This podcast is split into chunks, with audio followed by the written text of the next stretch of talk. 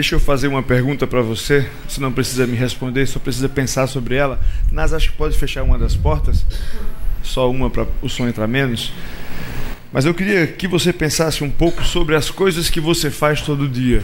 Da sua agenda diária, daquilo que faz parte do seu cotidiano, quais são as coisas que você mais faz? Quais são as coisas mais frugais da sua vida? Eu sei que todo dia nós precisamos pelo menos abrir os olhos, tomar água, comer alguma coisa, tirar nem que seja um cochilo, por mais insone que você seja, você precisa também escolher a roupa que você vai usar, você precisa escolher o itinerário que você vai fazer, você deve trabalhar, você deve ter algumas responsabilidades domésticas, você deve ter alguma responsabilidade familiar, você cuida de alguém, é cuidado por alguém, vai a... Algumas coisas fazem parte do meu dia e fazem parte do seu dia. Alguns eventos também fazem parte da vida de todas as pessoas. Todo mundo aqui faz aniversário, quer goste, quer não goste. Todo mundo já foi a um casamento, todo mundo sabe o que é um casamento, já conhece alguém que teve filhos, já conhece alguém que morreu, já precisou ir a um velório, um funeral. Você faz, faz parte da sua vida alguns desses eventos. O que às vezes a gente esquece e talvez não se pergunta é qual, quanto Deus ou Jesus está presente nesses pequenos momentos ou grandes eventos que fazem parte da minha vida e da sua vida. Eu não sei se você já teve algum momento, algum insight em que você estava fazendo compras no supermercado e por acaso você lembrou, opa, Jesus está aqui comigo. Ou então você está numa grande festa, conversando com os seus amigos, comemorando uma grande vitória e você lembra, Jesus está aqui comigo. Não sei quantas pessoas já brindaram e, e no meio de um brinde, antes de, de tomar o seu gole de vinho, lembraram em algum momento, Jesus está aqui comigo. É sobre a presença de Jesus nas coisas de todo dia que eu gostaria de conversar e de refletir com você um pouco na noite de hoje, na nossa explanação sobre o Evangelho de João. Nós chegamos ao capítulo 2 e eu peço que você abra, por favor, a sua Bíblia nesse capítulo 2 do Evangelho de João. Esse vento eu acho que é o ar quando eu vou para ali. João capítulo 2, um episódio que com certeza você já ouviu falar. No terceiro dia, houve um casamento em Caná da Galiléia. A mãe de Jesus estava ali. Jesus e seus discípulos também haviam sido convidados para o casamento. Tendo acabado o vinho, a mãe de Jesus lhe disse: Eles não têm mais vinho. Respondeu Jesus: Que temos nós em comum, mulher? A minha hora ainda não chegou. Sua mãe disse aos serviçais: Façam tudo o que ele lhes mandar. Ali, perto, havia, muito obrigado, havia seis potes de pedra, do tipo usado pelos judeus para as purificações cerimoniais. Em cada pote cabiam entre 80 e 120 litros. Disse Jesus então aos serviçais: Encham os potes com água. E os encheram até a borda. Então lhes disse: Agora levem um pouco ao encarregado da festa. Eles fizeram, e o encarregado da festa provou a água que fora transformada em vinho, sem saber de onde este viera. Embora o soubessem os serviçais que haviam tirado água. Então chamou o noivo e disse: Todos servem primeiro o melhor vinho e depois que os convidados já beberam bastante, o vinho inferior é servido. Mas você guardou o melhor até agora. Este, este sinal milagroso em Caná da Galiléia foi o primeiro que Jesus realizou. Revelou assim a sua glória e os seus discípulos creram nele. Vamos orar? Pai, eu te agradeço porque a tua palavra chega até nós hoje. Eu te agradeço porque o Senhor tem aquilo, tem coisas a nos ensinar por meio desse encontro de Jesus com aquelas pessoas naquele dia especial para elas. E eu te peço que teu Espírito Santo ilumine o nosso entendimento, nos ajude a entender e a amar a tua verdade, a tua palavra, aquilo que o Senhor tem para nós, Pai. Em nome de Jesus é a nossa oração. Amém. Eu acredito que boa parte de nós aqui já ouviu ou conhece essa história. Se não leu, ouviu alguém contar em algum lugar. Este é o primeiro sinal, o primeiro milagre realizado por Jesus quando ele começa a sua vida pública, o seu ministério público. E é interessante porque ele está aqui também narrado exclusivamente no Evangelho de João. E João faz um exercício muito bacana que é reunir apenas sete sinais que Jesus realiza, de forma que apontem para a pessoa que Jesus é em Deus. Eu tenho falado aqui e já falei na semana passada, quero apenas reafirmar, que o Evangelho de João é um evangelho escrito de forma que, que a pessoa que está ouvindo ou lendo lembre e saiba e reconheça que está diante de um homem que, na verdade, é integralmente Deus. Então Jesus é apresentado o tempo inteiro como sendo Deus encarnado em forma de homem. É por isso que o início de João é tão abrupto e nos leva direto para a eternidade. Lembra que ele começa esse evangelho dizendo: Olha, no princípio era o Verbo, e o Verbo era Deus, e o Verbo estava com Deus, e o Verbo habitou entre nós. Isso pode ser algo meio distante para a gente hoje, talvez abstrato demais, mas se você fosse alguém que pensava a sociedade ali judaica da Palestina, de Jesus, isso faria muito sentido, porque o que João está afirmando ali é que todo o senso criativo, toda a essência criativa e o propósito de viver universal que os filósofos sempre procuraram descobrir, que a ciência sempre procurou descobrir, estava ali revelada em Jesus, agora encarnado. Mas João não era um cara somente das ideias. Então ele vai demonstrar que Jesus, apesar de ser essa ideia procurada pelos filósofos platônicos, é, encarnado e pleno, era também aquele que se fazia humano e que interagia com as pessoas e que comunicava a sua essência divina por meio desses encontros. É por isso que Jesus, logo depois que é apresentado como o Verbo que encarna, é também aquele que vai atrás de Natanael, que é a história que nós vimos no domingo passado aqui. Se você não viu, você pode acompanhar no nosso canal lá no, no YouTube. Mas, ou agora no Spotify, tem, tem também, olha o jabá, né? Mas, você... Mas Jesus, ele é apresentado como essa, essa essência da vida, e ao mesmo tempo ele é colocado em figura humana por João, ali se aproximando das pessoas e se apresentando pessoalmente a ela como essência da sua vida e dizendo a elas que, apesar delas, Ele está sempre as procurando. Então, os encontros que nós vemos entre Jesus e as pessoas, muitas vezes parecem que as pessoas procuraram Jesus, mas você pode observar que é sempre um movimento em que Jesus está procurando as pessoas. E depois desse encontro inicial em que Jesus reúne alguns discípulos, no capítulo 1, você vai ver ali figuras bem chaves como Filipe, André e Natanael, nós somos levados para um outro lugar. Passam-se três dias e nós estamos agora numa festa de casamento. Saímos daquele lugar meio sem personalidade que é apresentado no capítulo 1, e agora nós estamos num casamento judaico, que não era como os casamentos que nós temos hoje, que às vezes é uma noite, uma, uma noite só de festa, porque o aluguel da casa de festa é caro, comida está cara, bebida está cara, a banda é cara, então a gente concentra ali em três horas de festa para poder o dinheiro dar e pagar a festa. Mas um cara que tinha o mínimo das condições nos dias de Jesus e fosse dar uma festa de casamento, ele ia dar uma festa entre cinco e sete dias E aqui eu não vou destrinchar para você qual era o passo a passo de um casamento judaico, porque incluía muitas, muitas etapas, sabe? Era muito salamaleque, a noiva ia, o noivo vinha e se encontrava e sobe na cadeira e dança com a, a cadeira em cima. É muita coisa. Mas o fato é que o noivo tinha que garantir para aquela festa sete dias, ou cinco dias, ou três, se ele fosse dar a festa, de vinho. Né? É, é como dizem lá num ditado que é muito conhecido pelo Nordeste, que é quem não pode com o pote, não pega na rodilha. Isso quer dizer que se você não pode carregar o pote, não pegue nem na alça dele, que é, se é pesado para você. Então, se você está tá dizendo que vai dar uma festa de sete dias, você tem que garantir pelo menos vinho para sete dias. Isso para a gente hoje pode não ser algo tão, tão forte assim, né? Ah, não, se eu vou dar o que eu posso. Eu tenho sete dias de festa, acabou no quinto, os outros dois, o pessoal que se vire com água com gás. Isso faz sentido numa sociedade com a, nossa mentalidade atual. Mas a sociedade judaica nos dias de Jesus é uma sociedade baseada na, no princípio da vergonha e da honra.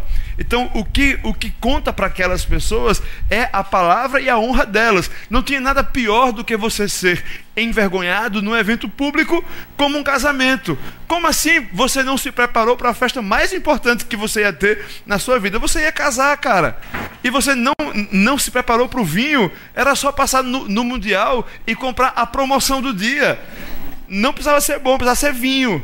Só que Jesus, ele é apresentado nessa festa agora, e provavelmente não era uma festa qualquer, porque Maria estava ali numa posição meio, meio de tomando conta das coisas. Tá? Então, algumas pessoas que estudam aqui os, os pormenores da Bíblia deduzem que era uma festa de pelo menos alguém próximo da família de Jesus e que Maria, de alguma forma, se sentia responsável por resolver aquela situação, já que ela chega para Jesus e diz: Olha, Jesus a festa acabou de começar e, e outra coisa é que, que, que, as pessoas afirmam que era de uma pessoa conhecida, é que estava convidada Maria, Jesus, e Jesus ainda levou os agregados dele, que eram os discípulos. Então, assim, Jesus não era muito cara de pau, a gente acha, então ele só levaria se tivesse sido convidado, provavelmente era alguém dele, por isso que ele vai com o bonde dele para a festa de casamento. E ali chega Maria para ele e fala: Jesus, eu acho que chegou a hora de, de você falar para as pessoas aí, ou pelo menos demonstrar quem você é. A gente precisa resolver um problema, porque Fulano, você sabe que eu gosto muito de Fulano, ele preparou a festa, mas deu ruim, acabou o vinho, Jesus. E agora? O que é que a gente vai fazer? Faz alguma coisa? E Jesus olha para Maria, e aqui a gente tem uma das, uma das interações mais complexas do Novo Testamento para a gente, porque ele olha para Maria e na, numa, numa, tradução mais antiga você vai ver ele dizendo: Mulher, o que tenho eu contigo? Não é chegada a minha hora. Na NVI, que é essa Bíblia que nós lemos agora, na nova versão internacional, Jesus diz: Mulher, o que é que nós temos em comum? Não é chegado ainda a minha hora. É importante que você saiba que Jesus aqui estava começando o seu ministério, mas já era, já era visto pelas pessoas como mestre, como um rabi. Você vê que no capítulo 1 as pessoas já começaram a segui-lo como sendo alguém que tinha algo a dizer. E um mestre tinha uma relação diferente, ou melhor, uma relação peculiar com as pessoas que o seguiam. Maria muitas vezes interage com Jesus numa relação de discípulo e mestre. E aqui a resposta de Jesus, apesar de aparentar ser ríspida, ela não é ríspida, ela é didática. Ela, ele pergunta para a sua mãe, chama a chama de mulher e não de mãe, numa relação de discípulo e mestre, e pergunta: mulher, o que é que nós temos em comum. O que tenho eu a ver com isso?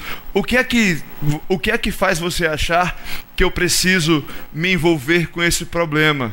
Não é chegada ainda a minha hora, não chegou a hora ainda de eu consumar o meu ministério. Essa afirmação de Jesus, apesar de ser meio anacrônica para a gente, ela ganha mais força com a resposta de Maria. Maria não faz nenhum tipo de réplica para o que Jesus fala para ela. Pelo contrário, ela olha para quem está ao redor, para os servos, e dizem: Olha, eu entendi o que ele disse, façam tudo o que ele mandar. Parece que cortaram alguma parte da história, né? Que eles disseram, olha, agora eu vou dar umas ordens, tudo bem, você me convenceu, e agora eu vou, eu vou fazer o que você está me pedindo, é só você arrumar aí alguém para cumprir as coisas, e Maria foi lá e chamou a turma. Não, Jesus diz, olha Maria, o, que é que eu, o que é que nós temos em comum? Não é chegada a minha hora. Provavelmente Maria e Jesus já viviam uma relação de interação de mãe e filho, em que ela sabia assim como Jesus sabia que essa hora implicaria em dor e sofrimento, mas que Jesus estava preparado para começar os seus sinais e a manifestar a sua glória. Provavelmente aquela resposta de Jesus é uma resposta retórica que chama a Maria, a, a Maria e os seus discípulos para aquilo que estava começando a acontecer. Maria, o que é que nós temos em comum? A minha hora não é chegada. Tudo bem, Jesus, entendi. Vamos lá, vamos trabalhar porque agora ele vai operar. A gente às vezes quer colocar os pés pelas mãos e quer transformar a hora de Jesus, ou melhor, a nossa hora na hora de Jesus. E não é isso que está acontecendo aqui. Queria que a gente parasse um pouco para começar a entender o que é que está acontecendo aqui, o que é que nós temos para aprender com essa situação, com esse encontro de Jesus. Primeiro, Jesus estava em um casamento. O primeiro milagre que Jesus decide fazer é numa festa de casamento. Ninguém vai para um casamento para chorar, a não ser quem escreve música de sofrência sertaneja.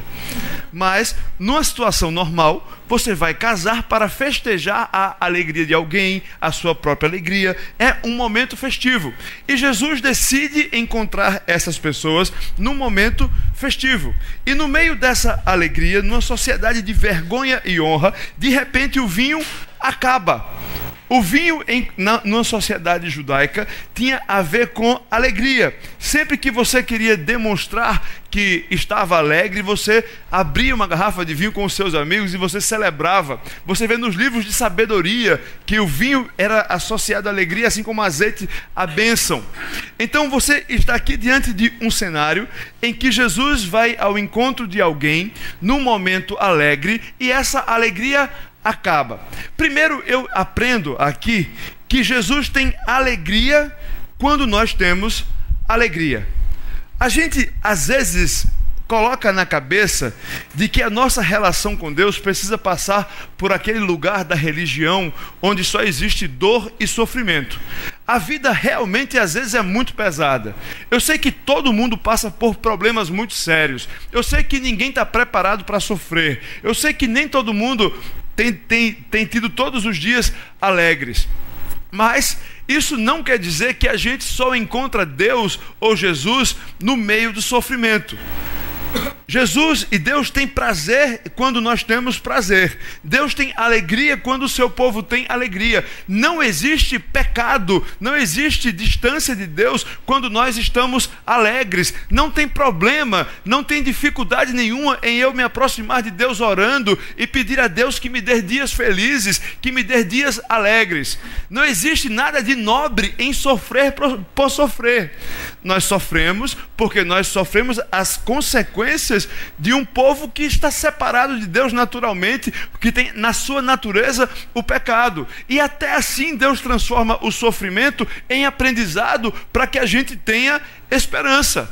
Mas Deus é um Deus que celebra com o seu povo e que celebra as vitórias com o seu povo. Você olha para o Antigo Testamento, você vai ver Deus criando festa quando nem tinha motivo.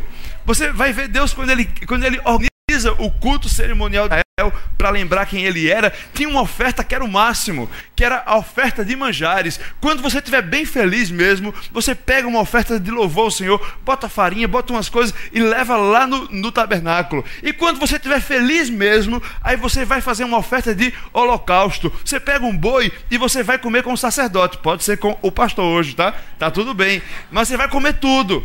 E aí você é ensinado o tempo inteiro a celebrar, sabe? A buscar mesmo momentos felizes, momentos alegres. Não há crime, não há pecado nisso.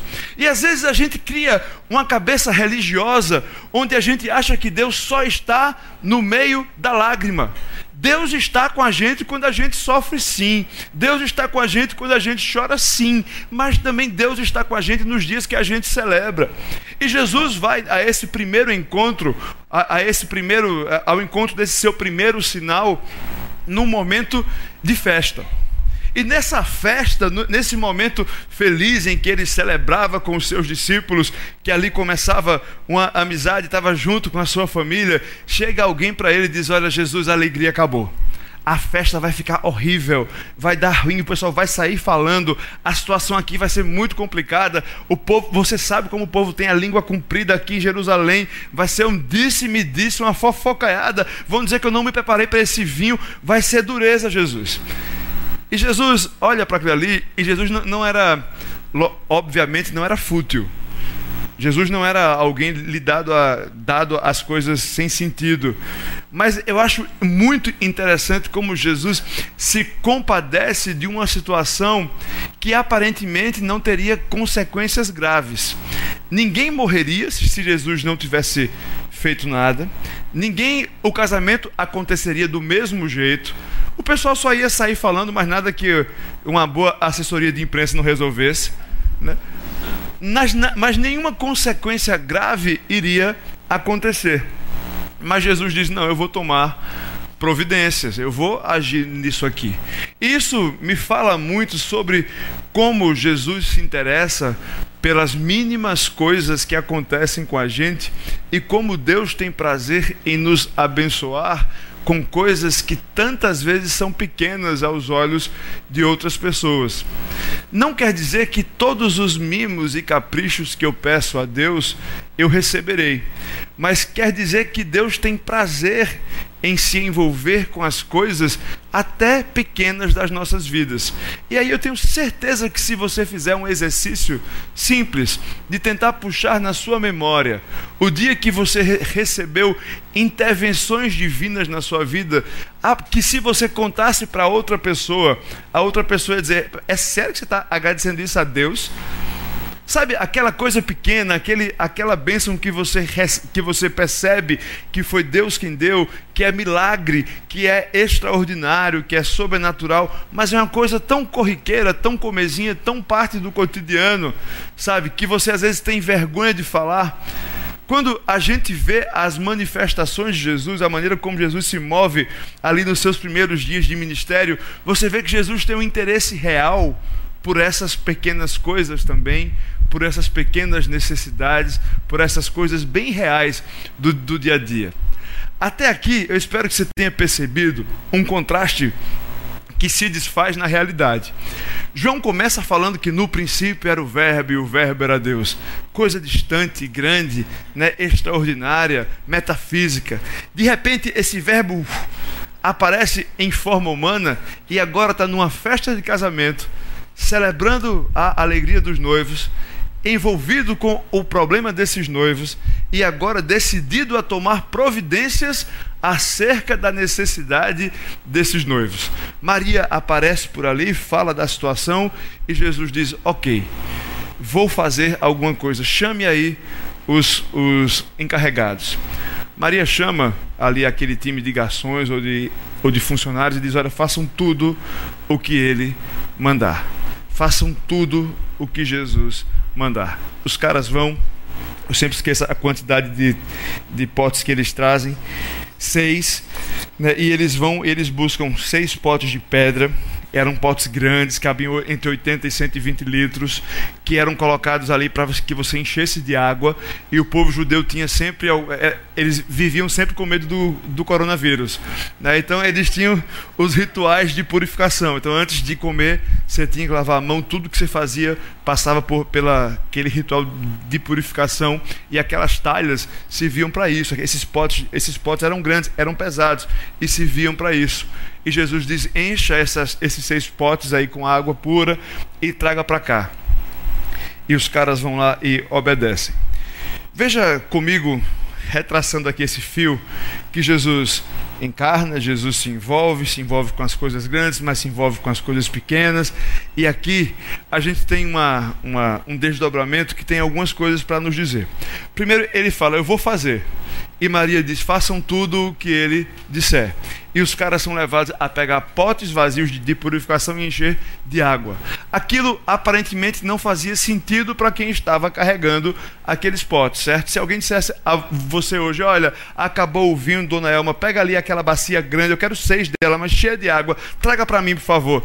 Você talvez obedecesse porque você ouviu falar que aquela pessoa era importante e você traz, mas, mas você não entende. É muito interessante que quando Jesus, Jesus aqui está nos ensinando sobre a forma como ele faz milagres, a forma como ele manifesta sinais, tá? E aqui você vê que tudo começa com um gesto de obediência. Esses camaradas são ensinados a obedecer, mesmo sem entender aquilo que iria acontecer.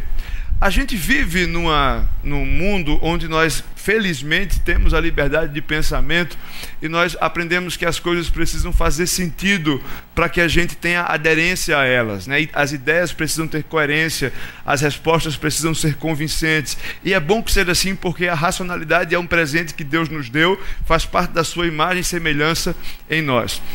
Só que algumas coisas nós precisamos exercer na prática e obedecer com atitudes que não fazem sentido aparentemente, mas que farão sentido num, num outro momento sob uma outra perspectiva, mas que eu preciso começar a obedecer.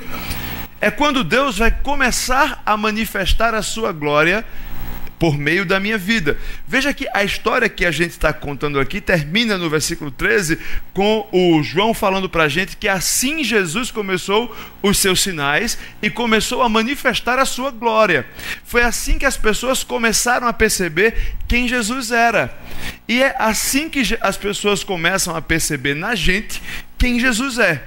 É quando Jesus se envolve conosco nas pequenas coisas da vida, não precisa ser um momento glorioso nem um momento sofredor, não precisa ser um momento mágico nem transcendental, mas Jesus se envolve conosco no dia a dia, nas coisas rotineiras e comezinhas, e tudo que ele pede para que nós façamos é obedecer para que assim ele manifeste a sua glória em nós. Aqui, o que a gente está vendo é um crescente, sabe? Se, eh, nós vamos ter essa oportunidade de ver aqui nos nossos encontros de domingo, como a cada milagre e sinal que João narra da história de Jesus, a pessoa de Jesus vai ganhando mais profundidade e mais nuances e fica mais eloquente. Então a gente está aprendendo como é que Jesus faz na vida das pessoas com quem ele encontra, como é que ele se manifesta na minha vida. Então ele me encontra, ele pede de mim obediência, eu me envolvo naquilo com Jesus, eu ofereço para Jesus matéria-prima para o milagre acontecer. É como se é, é, como se eu fornecesse o material que Deus vai usar para fazer milagre. E quando eu falo de milagre aqui, é bom que você me entenda que eu não estou falando necessariamente do tipo de milagre que Jesus faria ou que Jesus fazia. Eu estou falando dos grandes e dos pequenos milagres. É da intervenção de Deus diária na vida das pessoas. É do cuidado de Deus diário na vida das pessoas. E tudo começa com a obediência. Quando eu dou a Deus, quando eu coloco diante de Deus a obra-prima, ou melhor, a matéria-prima para que ele realize alguma coisa comigo. Como é que eu posso ver isso na história de Deus com o seu povo todo? Você vê desde o princípio, né, desde as primeiras histórias de Deus com Israel. Você vê que quando Moisés joga, vai tirar água de uma pedra, ele tem uma pedra e ele tem uma vara. E Deus manda ele bater a, a vara na pedra. Você vê que Deus está o tempo inteiro, Deus vai fazer chover. Deus usa uma, um barco que foi construído por Noé para que as pessoas se salvem. Você vê o tempo inteiro Deus nos envolvendo na sua obra que é transcendente ou sobrenatural. Então não é porque eu sou um seguidor de Jesus, sabe, que eu vou armar uma rede no meu terraço e ficar esperando agora as coisas acontecerem de maneira sobrenatural.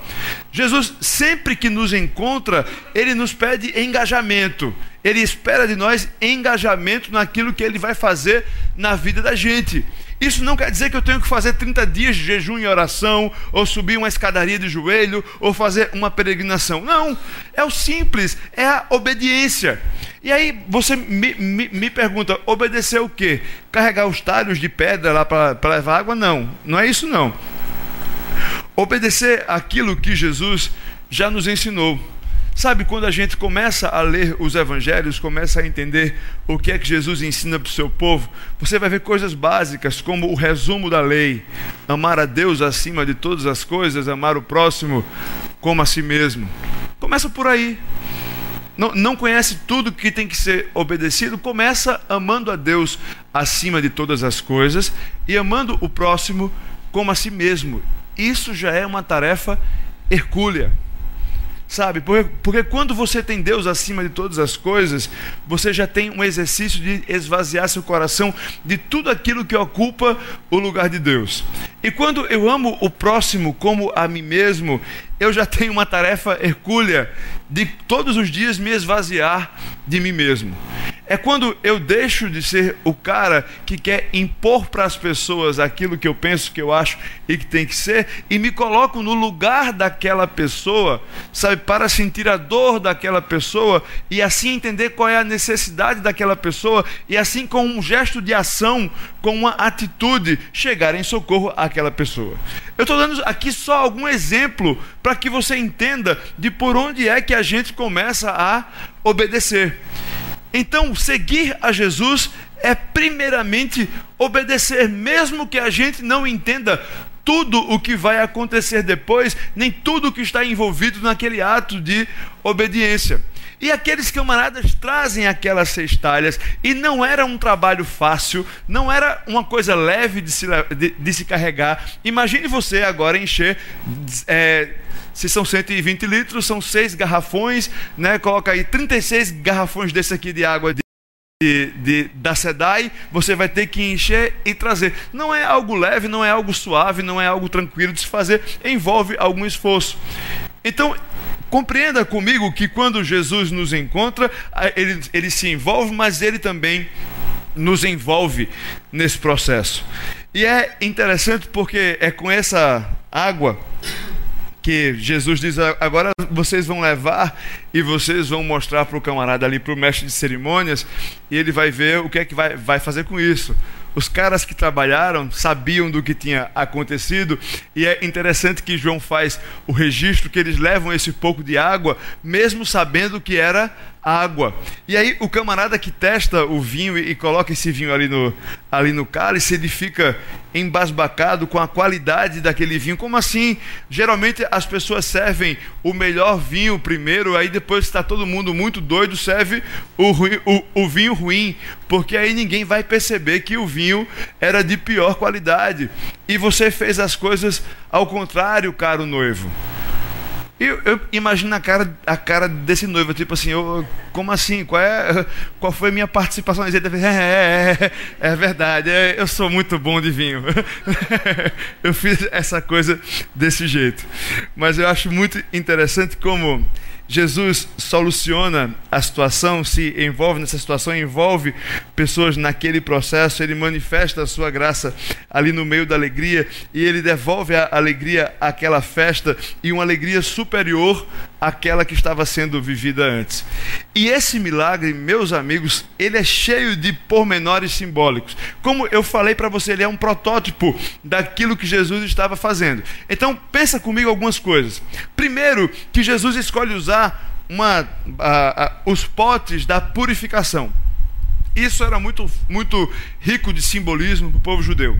Era ali que ele se preparava para comer, era ali que ele se preparava para tirar de si as suas impurezas, era ali que ele se sentia limpo para fazer coisas que você precisaria estar limpo para fazer.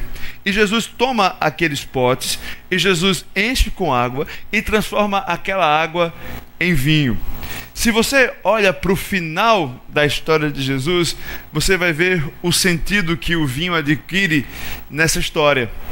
Você vê que o vinho que Jesus traz, o vinho que Jesus representa, não é somente o vinho festivo da alegria de uma festa de casamento, mas é o vinho que simboliza o seu sangue, que é derramado em favor dos seus discípulos e das suas discípulas. É o sangue que é derramado em favor das pessoas a quem ele ama e que o amam. Então, quando Jesus usa um pote transforma água em vinho, Jesus comunica para aquelas pessoas, quando João vai escrever essa história, que a purificação que ele tem para oferecer para nós é superior à purificação que a água oferece para qualquer pessoa o que Jesus vem fazer nesse mundo é superior a qualquer ritual que você esteja envolvido. Qualquer tipo de religiosidade, sabe? Às vezes a gente se embrenha nas nossas próprias convicções e a gente cria um monte de trilhas no nosso pensamento sobre coisas que vão nos legitimar ou que vão garantir para nós um lugar favorável diante de Deus. E aí a gente pode achar que isso se manifesta com boas ações. Não, eu vou ser um cara muito bom, eu vou ser um cara que cuida do outro, eu vou ser um cara extremamente amoroso, eu vou dar tudo o que eu tenho aos pobres, eu vou compartilhar tudo que eu tenho e eu transformo isso no meu ritual de purificação. E assim eu acho que eu encontro tanto propósito de vida quanto um favor de Deus diante de Deus. E assim eu, eu estou agradando plenamente a Deus. Ou então eu sou o cara que diz: não, eu vou mergulhar meu coração na teologia, vou conhecer Bíblia de capa a capa, eu vou saber memorizar do Gênesis até Apocalipse, eu sei a teologia reformada, calvinista, pentecostal, não pentecostal e a não teologia. e com isso eu acho que eu vou criar algum tipo de também favor de Deus. Quando eu começo a ver as histórias de Jesus e a forma como Jesus traz essa boa notícia de salvação, a gente enxerga Jesus dizendo: olha, tudo isso é bom. Conhecer a lei é bom. Amar ao próximo é fundamental. Porém, vocês precisam entender que a purificação que eu trago é uma purificação superior. É algo que somente eu posso oferecer, é algo que somente eu tenho para dar. E é uma purificação que traz alegria, uma alegria superior àquela que você acha que tinha. A gente vive num, num, num, circuito onde a gente é todos os dias em estado a buscar felicidade. A Bíblia, na Bíblia a gente vê felicidade e alegria como coisas um pouco diferentes, tá? Então você vai ver que aquilo que a gente traduz por alegria é o que é, é esse, essa atitude constante que tem a ver com uma, um sentimento de que as coisas vão, vão ficar bem a longo prazo. É aquilo que às vezes a gente chama de felicidade. E na Bíblia a felicidade às vezes é chamada com, parecido com, a, com o que a gente chama de alegria ela dá e passa, tá? Então, todos os dias a gente é levado a buscar essa felicidade ou essa alegria em alguma coisa. Tem até nome para isso hoje, que eu descobri faz pouco tempo. Chama FOMO, né? Que é uma sigla para Fear. Por favor, me ajude. Fear of Missing Out. Né? Não é isso? Para o sertão tá certo, Cláudia? Deu certo. FOMO, Fear of Missing Out. Né? Que é esse medo que a gente tem de perder alguma coisa que está acontecendo e de desfrutar de algo que está acontecendo. E se a gente não souber, a gente pira, a gente fica ansioso e as coisas parecem que não fazem sentido para a gente. E aí Jesus vem e traz para a gente a verdade de que essa alegria ela é inalcançável. Porque você nunca vai ter a plenitude de bem-estar e de satisfação e de alegria se não for em Jesus. Então veja como a gente está sempre buscando favor e alegria, e Jesus, com um encontro com essas pessoas num casamento, demonstra para eles de forma tipificada que o favor que ele tem a oferecer, a purificação, é superior e a alegria que ele tem para dar é superior. Você não vai achar nos seus próprios esforços. E é muito legal porque João termina esse milagre dizendo que esse foi o primeiro sinal que Jesus realizou. Sinal é aquilo que aponta para outra realidade superior, certo? Sinal é quando a gente não tem aqui a realidade última, mas a gente tem algo que nos remete a ela. Por exemplo, esse quadro que eu tenho aqui atrás de mim. A gente ainda vai chegar nesse episódio, mas se você não sacou ainda, eu tenho aqui Jesus encontrando a mulher samaritana no poço. Se você não sabia, fica a dica. Aqui não está Jesus, aqui não está a samaritana, mas está um sinal que apronta para essa realidade. Aí você junta com aquilo que João fala lá no capítulo 20, dizendo: Olha, eu estou escrevendo esse livro aqui para que vocês saibam que Jesus é o Filho de Deus e para que vocês tenham a vida eterna. Então, esse sinal que Jesus faz nesse casamento, eu estou narrando para que vocês saibam quem Ele é e para que vocês tenham a vida eterna. E veja mais uma coisa: que os sinais que Jesus realizam são poucas vezes chamados de milagres, porque milagre é aquilo que acontece muitas vezes com um fim em si mesmo. Todos os milagres que Jesus realiza são sinais, apontam para algum lugar, apontam para quem ele é, apontam para aquilo que ele veio fazer no estabelecimento do seu reino e no nosso e no alcance do nosso coração. Eu queria apenas que você soubesse, como assim que como eu também soubesse, que a minha vida e a sua vida são lo locais apropriados para que Jesus realize sinais. A minha vida precisa ser um ambiente propício para que Jesus realize sinais.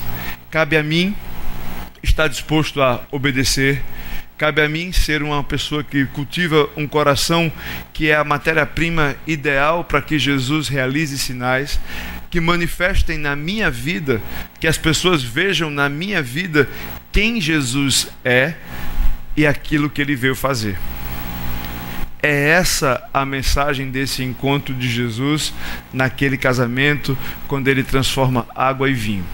às vezes a gente tem a tendência de querer problematizar esse capítulo, dizendo: ah, não, a relação de Jesus com Maria não era boa. Jesus dá uma patada em Maria. Mentira. Ou então pede à mãe que o filho atende. Não é esse o caso. O que nós estamos vendo aqui é Jesus ensinando para a gente algo que vai além de um milagre onde não faltou vinho em uma festa. Jesus é a alegria que precisamos, Jesus é a purificação e a alegria superior.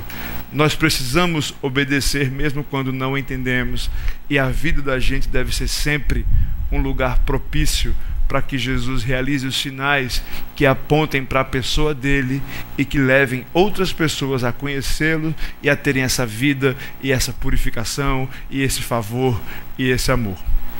É isso que implica se dispor a encontrar Jesus. É assim que Jesus começa a trabalhar. Que Deus aplique a Sua palavra no nosso coração, que nos ajude a buscar essa alegria verdadeira e essa purificação profunda. Queria convidar você a fechar o seu olho, curvar sua cabeça. Nós vamos orar agora. Que você possa responder a Deus.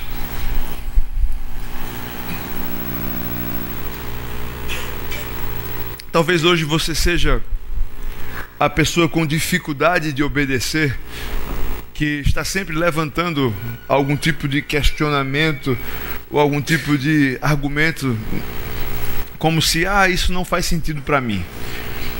Mas algumas coisas que Jesus pede a você precisam ser iniciadas para que você possa ser lugar de sinal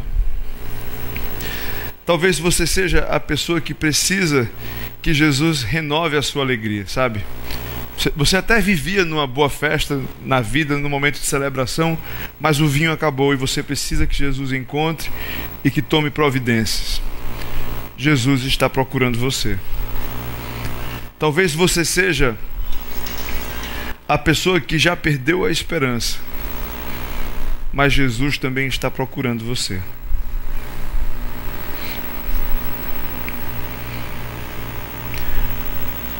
Pai, eis aqui cada um de nós diante do Senhor. O Senhor sabe em que momento da vida nós estamos. Hoje pode ser apenas um dia comum para alguns, pode ser apenas um evento comum para outros, pode ser o dia que o vinho acabou para outras pessoas. Mas, Pai, nós estamos aqui sabendo que o Senhor veio nos encontrar que o Senhor sai da eternidade, do tamanho que o Senhor é, assume forma de homem, convive no nosso meio e se interessa e se envolve nas mínimas coisas da nossa vida. Pai, nós nos alegramos em saber que o Senhor tem alegria na nossa celebração. Nos alegramos em saber que o Senhor nos encontra quando nós também estamos felizes. E nós te pedimos, Pai, que o Senhor traga alegria ao coração dessas pessoas que estão aqui hoje. Que o Senhor se manifeste de forma que nós possamos perceber o teu envolvimento nas nossas vidas. Por menor que seja a nossa necessidade, por mais insignificante que ela aparente para as pessoas que estão ao nosso redor, mas que possamos saber que o Senhor está verdadeiramente envolvido com a nossa causa. Pai, que o Senhor nos ajude a sermos filhos e filhas obedientes ao Senhor, que possamos entender aquilo que o Senhor tem pedido de nós, que possamos pelo menos nos envolver numa ordem expressa tão profunda como amar o Senhor acima de todas as coisas e ao nosso próximo como a nós mesmos. Pai, faz da, da nossa vida lugar apropriado para que teus sinais se manifestem que as pessoas olhem para nós e as pessoas saibam que Jesus é Deus e que Deus é a vida e que Deus é a luz e que Deus traz esperança para esse mundo e que traz esperança para cada um de nós. Se conosco, Pai, em nome de Jesus. Amém. Amém.